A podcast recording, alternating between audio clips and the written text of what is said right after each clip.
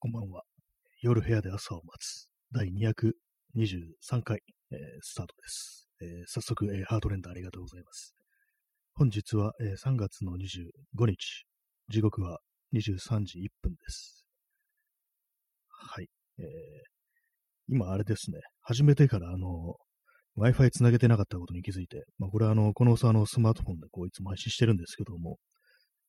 慌ててこう Wi-Fi をね、オンにしたという感じなんですけども、うまく繋がってますでしょうか。そしてよくやるのがこう、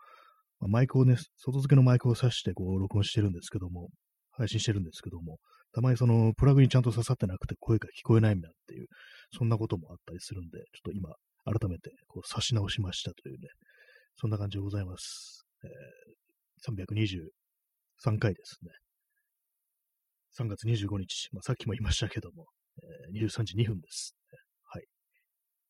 今日のタイトルは、あの、ポカーンってなってますけども、まあ、ポカーンなんですよね。あの、何かっていうと、まあ、喋ることがこう、見つからないっていう感じで、まあ、さっきもああでもない、こうでもないと考えてたんですけども、なんか全然思いつかないなっていう感じで、まあ、今日も別に特にね、何もないんですけども、本当になんか、大体まあ何もない一日を過ごしているというか、特に目新しいね、ことはないっていうあれだったりして、面白いことは特に起きてないっていう、そんな感じになってしまってますね。で、まあ、それであの、まあ、急にあの、なんか、今思い出したんですけども、あの、ちょっと前に、あれですね、なんか、なんか日本映画のことで、邦画のことでいろいろ検索してて、それでなんか、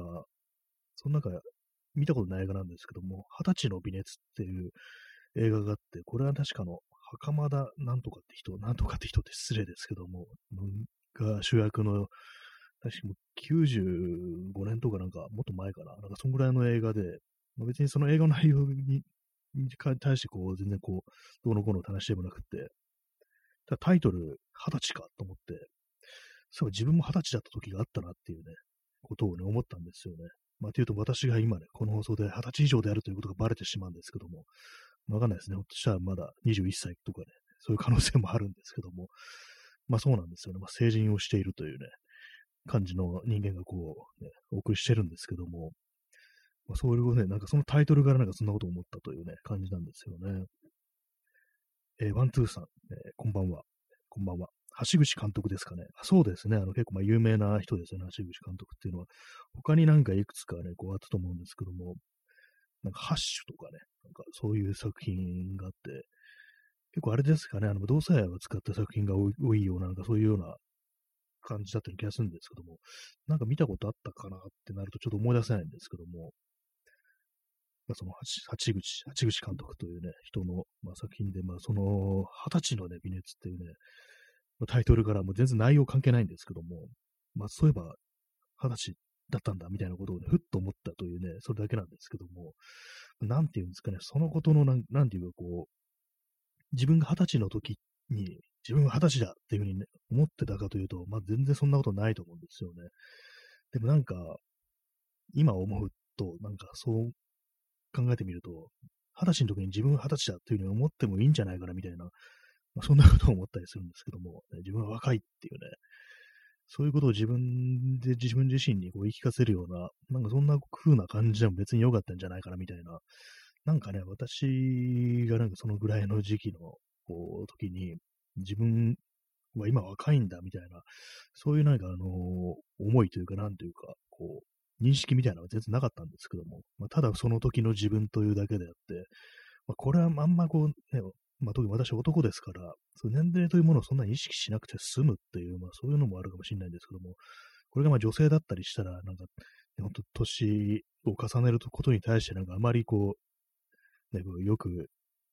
捉えられないみたいな、そんなことあると思うんですけれども、これがまあ男の場合なんかね、いつまで経っても別になんかそういうものを意識しないで済むみたいな、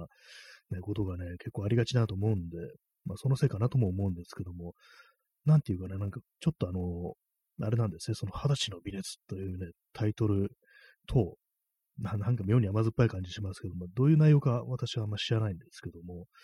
まあね、そそこからなんかこう、自分の二十歳だった頃みたいなことを思ってたら、なんかちょっとメローな気分になってきたというか、なん、なんなんですかね、そういうことで、今振り返ると、なんかこう、全然そういう認識というか、意識なかったけれども、なんかちょっと信じがたいような、なんかそんな感じがありますね。当然、まあ、あの、別に飛び級ってものはないですから、年齢に。まあ、一つ一つ重ねるっていうのは当たり前になってるんですけども、まあ、当然のごとくね、そこに二十歳という段階があったっていうね、まあ、ことをね、思いますけどもね。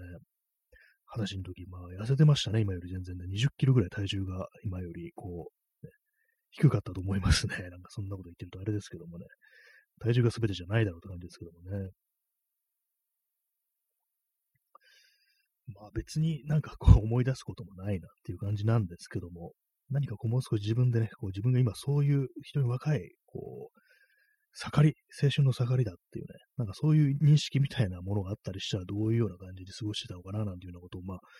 思ったりするんですけども、大体私あの、あんまりその手のね、こう、と考えないというか、まあ非常に全然こ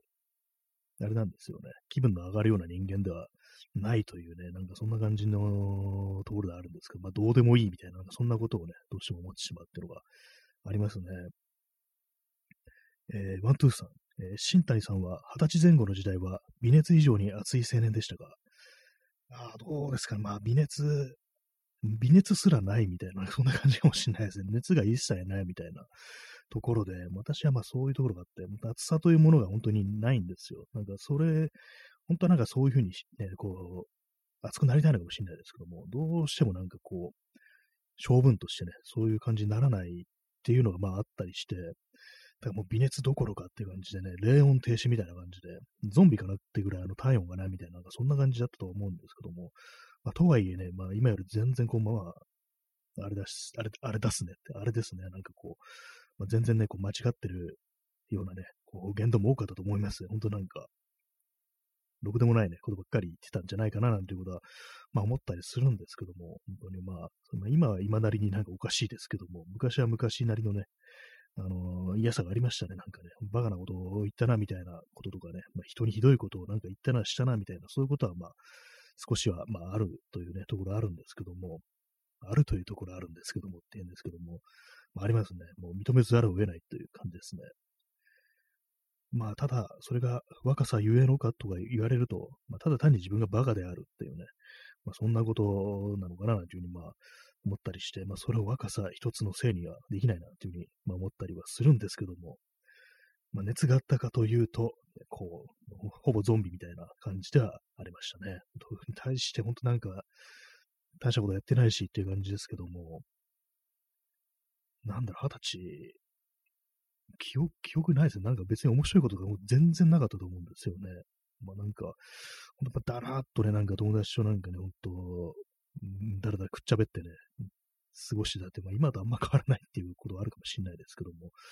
なんかね、ほんと別に、そ若さゆえのなんとかというかね、なんかそう熱いことはもう一切やってないっていうね、感じですね。なんかこう、自分が二十歳、二十歳だったということを認めたくぐらい、認めたくないぐらいのなんかこう、あれですかね、なんか、何もなさみたいな、そんなことをね、思ってしまいますね。インスタントコーヒーを飲みます。こう前もなんか言いましたけども、結構その手の過去を振り返るというか、なんというか、ことがなんか結構嫌だなっていう、そういうふうに思うこともあったりして、私の場合は。あの、私は写真を撮るのがまあ趣味なんですけども、まあ、写真、写真っていうのはまあ当然のごとく、まあ、過去しか写ってないというね、未来は写らないんですけども、そういうものをやってると、やっぱりあの、今まで撮ったものを見直すっていうのは、それ全部過去を見るっていうね、ことなんですね。それはもう最初のうちはなんかそうで苦でもなかったんですけども、だんだんだんだんとなんかこう、そういう昔の、昔というほどの前じゃなくても、本当に今より前のこう過去のね、こう、ものを見るっていうのがなんか妙に辛くなってきて、自分の写真とかもほとんど見返すことがなくなったっていうのは、まあ、あったりして、その、それもあって、なんかこう、だんだんだんだんなんかこう、振り返るということをしなくなりましたね。振り返ってもあん、まあ、全然こう、甘酸っぱい気持ちになるというよりは、なんかただただ辛くなってくるみたいな感じで、なんか嫌嫌だな、みたいな感じになっちゃったんで、もう二十歳の微熱どころではないっていう感じですね。作業台の下に、こう、あれを落としてしまいました、消しゴムを。なんか手でなんかもて遊びながら話すっていうのがね、多いですね、本当にね。まあ、そんな感じで、まあ、ポカーンとしたようなね、ポカーンとしたような二十歳前後だったと思いますね。まあ、でもなんなんですかね、いろいろこう、まあ芸術作品だとか、本当映画だとか、ね、こう文学作品だとか音楽でもそうですけども、そういうなんか若い時代というものを非常に熱く、ね、熱いものである、いいものである、美しいものであるというふうにね、まあ、捉えたりするようなものはまあ多いんですけども、当時の自分がなんかそういう作品に対してどう思ってたかっていうと、なんか人事みたいな感じだったと思うんですよね。今まさに自分がそういうね、こう、時期にいるっていう、こう、認識がなかったっていうか、まあ、自分のとはま別なも、別物であるってね、世間一般に言うそういう若さみたいなものは別であるみたいな感じで思ったんで、なんか今そう、そのことをなんか思い出すと、なんかかわいそうだな、みたいな、そういう変な気持ちみたいなのが湧いてくるんですよね。もう少しなんかね、こう、いろいろやってもいいんだぞ、みたいなことを、まあ、自分に対してちょっと言ってあげたくなるような、なんかいろいろ思ってるかもしんないけど、みたいなね、なんかそんなことをね、ちょっと思っちゃったりはして、何なんですかね、自分、自分、自己憐憫ともなんか少し違うような、なんかこう、ちょっとね、そういうことを思ったりしますね。なんかそういう気持ちがその二十歳の微熱というなんか映画のタイトルだけでなんかこう、蘇ってきたというか、なんというか、まあ、そんなことがあったというね、感じなんですけども、皆様の若い時代、今まさに若いっていうね、人もいるかもしれないですけども、本当それこそ10代、20代というね、方もこの放送を聞いてらっしゃるかもしれないですけども、もしね、こう、なんかなんかね、いろいろ思ってることがあったら、なんかちょっと偉そうな言い方になっちゃいますね。なんか別になんかこう、何でもいいんだぞ的なことはちょっとね、思ったりはしてしまいますね。本当に、なんかいろいろ、なんかああしちゃいけない、こうしちゃいけないみたいなことを考えてるっていうのはまあ、ありがちだと思うんですけども、まあ別にいいんだぞみたいなね、そんなことをね、いいんだぜってことをなんか思ってしまいますね。あの、いいんだぜっていうのはあれですね、あの中島ラモの、ね、曲でね、いいんだぜっていう、ありましたけども、ね、君がななんかいろんな放送禁止用語を並べて、なんとかでもなんとかでもなんとかでもいいんだぜっていうね、なんかそういう曲なんですけども、いいんだぜと聞くと、なんかいいんだよとかいいんだぜって聞くと、その中島ラモのね、それを思い出したりするというね、ことなんですけども、インスタントコーヒー飲みます。今日もインスタントコーヒーを飲んでしまってますね、やっぱりね。今日はあの、ちゃんとしたコーヒーもあの飲みましたね。あの、普通のフィルターとかで入れるコーヒーですね。やっぱりあれを飲むとなんかちょっと、調子、調子がいいって言ったらあれですけども、なんかインスタントコーヒーばっかりバカすか飲んだ日よりは、なんかこう、調子がいいような、なんかそんな感じがしますね。まあ、調子がいいと言いながらなんか今日ポカーンとしてるって感じなんですけども、対してね、こう、話すこともなくっていう感じなんですけどもね。そう、あの、映画監督のあの、青山真司が亡くなりましたね。そういえば。なんか、今日、知ったんですけども、ま、ちょ何か見たことあったかなと思って、こう、検索したんですけど、見たこと、見たことあれがなかったですね。なんか結構自分の中では割となんか、有名な人、有名なって言ったらあれですけども、結構、なんかすごい監督であるみたいな、ちょっと言ったらそういう形、言ったらあれですけども、なんかそういう認識だったんで、なんか何本か見たことあるかなと思ったんですけども、意外となんかなかったっていうところで、一番最初に出てくるのはあれですね。あの私思い出すのは、あの、ユリイカっていうあの役所広司が主役の、ね、作品ですけども、なんか57歳っていうね、感じで若かったんですね。まあ、ちょっとね、行くには早いっていうね、感じですけども、そう、闘病中だったんだみたいな感じで、はい。コーヒー飲みます。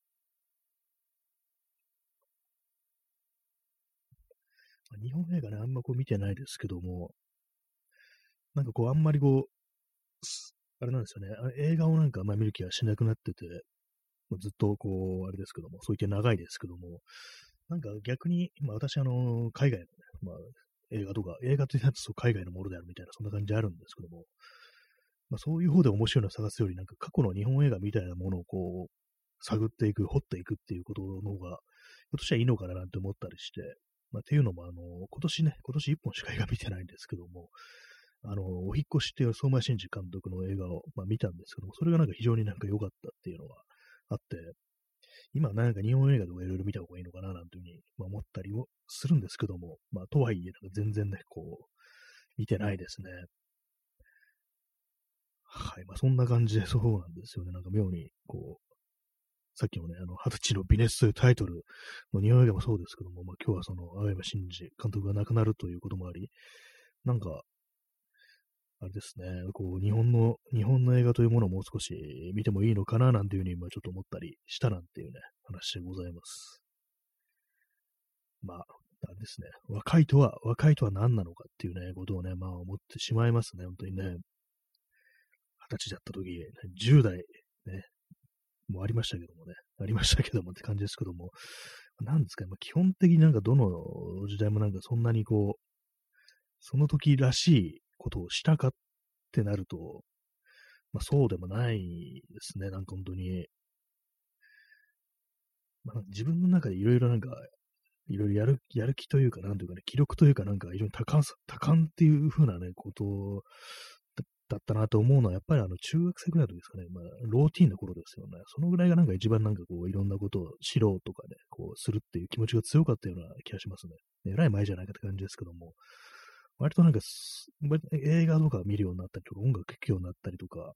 ね、そう文学に触れるとか、まあ、そう芸術作品に触れるっていうのが、そのまあ、ローティーンの頃から私は始まったんで、まあ、その頃結構絵を描いてたりしたんですね。最初あの写真撮るって言ったのもそのぐらいの時で、その時はデジタルじゃなくてフィルムだったんですけども、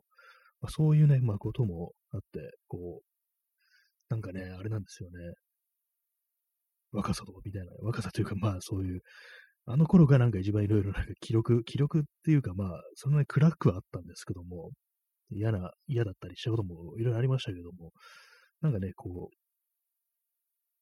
う、ね、感じるということにね、こうついてはなんかちゃんとこうできてたなみたいなことが、まあ、あるなってことを思ったりしますね。えー、P さん、若さ、若さってなんだ？振り向かないことさ。これあれですよね、あの、知ってます？あの、昔のなんかの特撮の、あれですよね、あの、歌の、結構有名な、あれですよね、あれですよねって、あれに出てる人ですよね、あの、キールビルに出てて、出てた人ってなんか変な言い方ですけども、ありましたね、なんかね。若さってなんだ、振り向かないことさっていうね、振り向かないことだったんでしょうか。まあ確かに振り向かない、まあ今なんか振り向かないんじゃなくて振り向きたくないですからね、それはだいぶ違うと思うんですけども、まあ、若さっていうのはって感じですね。何なんですかね、若さっていう。まあ若い、まあ若い、若いという、まあ単にまあそれは時期だっていうね、まあそういうこともあるかもしれないですけども、まああれですね、本当に、さっきあの、まあ、女性はなんかその手のその年齢というものをどうしても意識せざるを得ない。まあ、それが社会的になんかそういう風になってしまってるっていうのがあるんじゃないかなみたいな話はしたんですけども、結構そうなんですよね。あの、よくなんか服装とかをね、選ぶと、自分の着たい服とかそういうものを選ぶときに、まあ、男よりもね、女の方がなんかこう、あれなんですよね、その、年らしさっていうか、何歳にもなってこんな格好できないみたいな、そういうの縛りみたいなものが、まあ、社会的な、まあそういうね、鎖みたいなものが結構あるなっていうふうに思ったりするんですけども、今なんか外からなんかね、怒鳴り声が、怒鳴り声じゃないですけど、変な声が聞こえてびっくりしました。まあ、そういうね、ところでなんかこう、年齢というものを意識せざるを得ないっていうのがあったりするんですよね。まあ、よくね、あのー、その、あれですよね、まあ、本当芸術、芸術作品だけじゃないですけど、映画とかね、とか、アニメとか漫画とかで、若いね、まあ、特にあの10代とかで、まあ、それこそあの女子高生みたいな、なんかそういうようなものが非常になんか、一つのなんか、あれですかね、表彰として扱われるっていうか、よくありますよね、その、日本のなんかそういろんなね、こう、広告とかそういうものにもすぐ好きあらば女子高生が出てくるみたいな、そういうのってまああると思うんですけども、やっぱあの手の感じっていうのは、もう実際ね、そのぐらいの時期にある、ね、女子本人からしたらどう思うんだろうみたいなね、本当になんか都合のいいっていうか、なんかこう変なね、感じで使われまくってるのは異常だよっていうことをね、まあ思ったりするとは思うんですけども、なんか本当にそうなんですよね。好きあらばって感じで。私結構その、ポップのね、あの、ジャパンのね、ポップ、ジャパンのポップってなんだって感じですけども、シティポップとかもそうですけども、今の、今の時代のね、こう、そういうね、ポップミュージックというものの、なんかミュージックビデオで、結構その手のまあ、女ね、女子高生という表彰なんか本当、ミュージックビデオにおいて乱用するみたいな、なんかそういうのってあると思うんですよね。割とね、なんかそう、曲とかがね、非常になんか素敵な感じで、なんかいい曲だななんて思っても、ビデオとかで女子高生とか出てくると、またかよみたいな感じで、なんかここでもこうかみたいなこと思うんですよね。まあ、ビデオだけじゃなくても、そのアルバムのジャケットとかでもそうなんですけども、なんかあれ結構うんざりするっていうのがあったりして、で私、キリンジっていうバンドありますけども、結構好きなんですけども、キリンジ。なんかのね、あの、アルバムのそのジャケットが思いっきりそんな感じだったっていうね、それこそなんか10代のね、女子高校生みたいなね、まあ、女の子がもうバンドね、こう、顔のドアップみたいな、そういうジャケットがあって、なんか嫌だな、みたいなね、ことありましたけども、まあ、キリンジってなんかあの、基本的に顔バーンみたいなの多いですからね、あの、二人の、ね、こう、まあ、今、その、弟の、ね、堀組正樹はもう抜けてますけどもね、一人になっちゃってますけども、まあなんかね、その手のね、感じのジャケットが来ると結構、うん、またかみたいな感じで、なんか嫌な感じがしてしまうっていう、なんか本当にこれ、女子高校生を出しておけばいいいいと思ってるのかみたいなね、なんかそんなことちょっと考えてしまうんですよね。あれは何なんですかね、本当に。ポップミュージックにね、こう、ありがちな、まあ他でもそうだと思うんですけども、まあ、特になんかそういう、あれですよね。はい、コーヒー飲みます。まあ、アニメなんかほどそうですからね。まあ、本当になんかあの、あの時代しかこうね、こうテーマにできないのかなと思いますけども、まあ大人になるとなんか本当にちょっと、あれなんですかね、ファンファンタジックさみたいなものをやっぱ出せないってことなのか何なのかわからないですけども、まあ、そういうこともあり、まあそのまあ、特に気になるのはその、ね、ミュージックビデオですね。ミュージックビデオにおける、ポップミュージックにおけるそういうものがね、こう出てくると、うんっていう感じになりなりますね、やっぱりね。まあ、日本特有のものなのか何なのかわかんないですけども、まあ、外国でなんかね、まあ、東アジアとかはどうなのか、わかんないですけど、わかんないですけどもね、実際、まあ、ちょっとあんまり聞かないね、こう、適当なことは言ってますけども、まあ、そんな感じで、まあ、あの、女子高生がね、お送りしている放送なんですけども、ね、はい。そういう感じで、あの、やっぱその、当人からしたらね、今、すごくいい時、ね、いい時代というか、まあそういう感じで、イメージ的になんか雑に扱われるっていうね、そういう時代というものが、あるというのはどんな感じなのかなってことはまあ思ったりするというね、話なんですけども、まあそれもまあ性別でだいぶ変わってきますからね、まあ、男子高校生をなんかそんな感じにこう、使ったりするっていうのはあまりこう聞かないような気がして、まあまあ最近はあるのかもしれないですけども、あんまりね、こう、聞かないなっていうのはありますね。自分がでも、それこそ男子高校生だった時、ね、こう、男子高校生であるっていうね、そんな意識は全然ないですからね、本当にね。でその手のことはあんまり意識しないで済むっていうのが、まあ、男という性別ではあるのかなというふうに思いますけども。はい。まあ、そんな感じですね。そんな感じですね。ってかなりいい加減なこと言ってますけどもね。本当なんか思いつきでなんかこういう話してるか、かなりまあこう、適当に、ね、なってしまってるっていうのはあるんですけども、消しゴムをね、片手になんかこう、作業台をね、なんか、無意味にこう、こすってるんですけども、別に色が落ちることはないですね。なんか、この、今作業台自分の DIY で作ったやつなんですけども、オイルステインっていう、ちょニスみたいな感じなんですけども、オイルで染み込ませることによってこう色をつけるってやつなんで、それをね、こう使って色をつけたんですけども、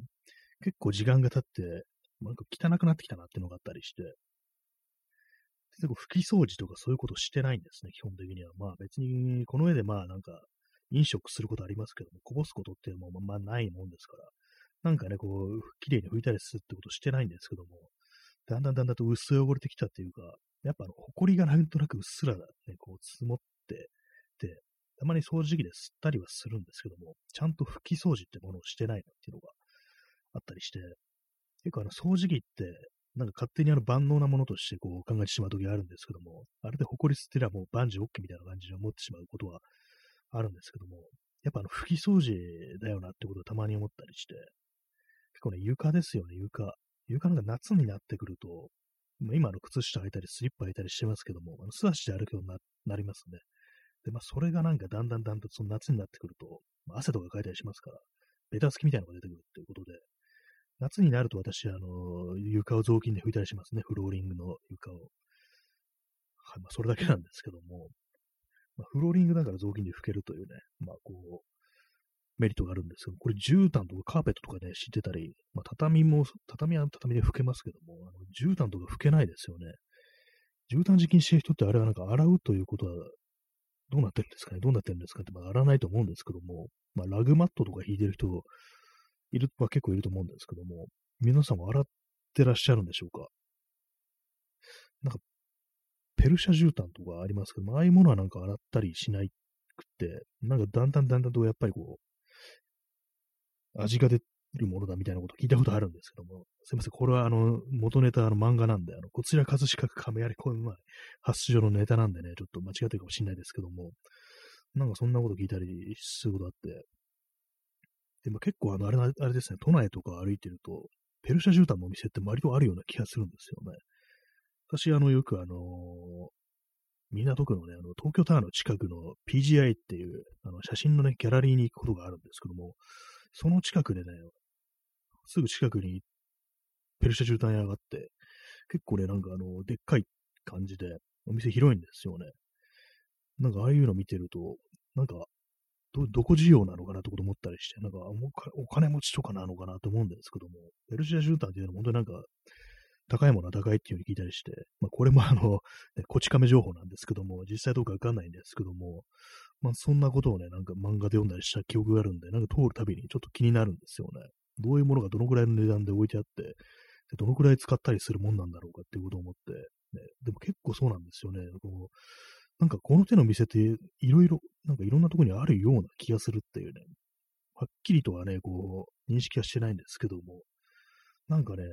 あるような気がするんですよね。P さん、ペルシャ絨毯、高いものは自動労働によって作られているんですよね。手作業。ああ、そうなんですね。あなんか、すごい大変そうですからね、なんか作るの。うわ、なんか、ちょっとね、あれになってきましたね。すごく高いものが。ぱ手間のかかるもので、普通にお金とか払ってたら、こうね、非常になんか人件費とか高いってことで、まあ、子供にやらせたろみたいな感じな、まあどうなのかわからないですけども、ちょっとね、なんか児童の労働っていうものは、うんっていうね、感じですね。まあ、どうね、ペルシャ絨毯、ペルシャ絨毯、ね、ペルシャ、ペルシャとギリシャは昔戦争してましたねって、まあどうでもいいんですけども、ね、はい。まあ、そんなね、ことを思うと、なんか微妙な気持ちになってきますね。まあ、どああいうお店もなんか、どうな輸入なのか、ね、何なのかってものわからないですけども、でもまあまあね、あるような気がしたりして、他の場所でもね、なんかどっか、普段み、ね、通るようなところでもああいうお店って見かけるような気がしたりして、一体ね、どういう人が買ってるのかななんていうのは思うんですけどもね。はい、まあね、そんな感じでポカーンとしたね、こう放送でお送りしておりますけどもね、まあ、若さというものは何だというね、話から始まって、最終的に自動労働の話になってしまうっていうね、感じですね。あと、それであれですね、あと、戦争の話なんですけども、なんかね、あのー、ウクライナのどっかのね、こう、小さな集落、村みたいなところで、まあ、ロシア軍を撃退したっていう、こう、ニュースが流れてきてて、でも橋をね、あえて落としたと、自分たちの手で。それでもってなんかこう、撃退したっていう。で、まあそこで活躍したのが、あの、対戦車用のなんかミサイルみたいなのがね、バンドなんか、その、ニュースサイトだったと思うんですけども、海外の。それ見て、